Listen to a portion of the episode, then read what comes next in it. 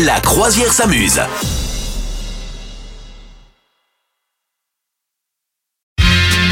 Il y a un instant, vous demandait quelles sont les chansons les plus difficiles à chanter. Vous avez été nombreuses et nombreux à nous répondre. Il y a Karine qui nous dit Bohemian Rhapsody Queen. Ah ouais, ça c'est vrai que c'est. Ah oui, oui, oui. Et pourtant, on le fait tous ça. hein. Oui, Mamma Mia, même- Mamma Mia.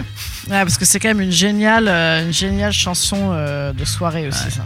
Émile qui nous a répondu I Will Always Love You de Whitney Houston. Effectivement, on l'a écouté tout à l'heure, c'était pas évident hein, ce qu'on a entendu.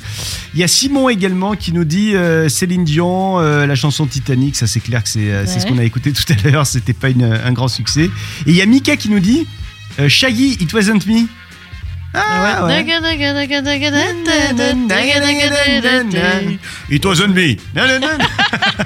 C'est bon. Eh, je crois qu'on l'a. hein. On l'a. Je crois, je crois qu'on l'a pas. Oui, je, je- je crois que non, c'est peut-être pour ça que tu chantes pas hyper bien. C'est que tu as peut-être un petit problème d'oreille. Ce qui est Hein. terrible, c'est que j'ai fait 7 ans de conservatoire et c'est pas une blague. De chant, en chant? Ah bah quand tu es au conservatoire, tu fais tout. Tu fais solfège une heure et demie par semaine, tu fais chant 45 minutes et tu fais ton instrument une demi-heure. c'est vrai en plus. Tu fais moins de ton instrument que du chant et de- du solfège. Donc moi Ah, je pour faisais de la l'oreille, guitare, rythme mais et tout. ouais, Ouais, ouais, ouais. Oui, ce qui est pas dénué de sens en fait. Mais euh, 7 écoute, ans, voilà. Moi, Mes parents moi, qui, m'écoutent doivent je- dire, ben voilà, 7 ans. Voilà, foutu en l'air. Voilà. Ah, faire des allers-retours en bagnole. Merci. Bon, très bien. Vous souhaitez devenir sponsor de ce podcast? Contact à lafabriquaudio.com.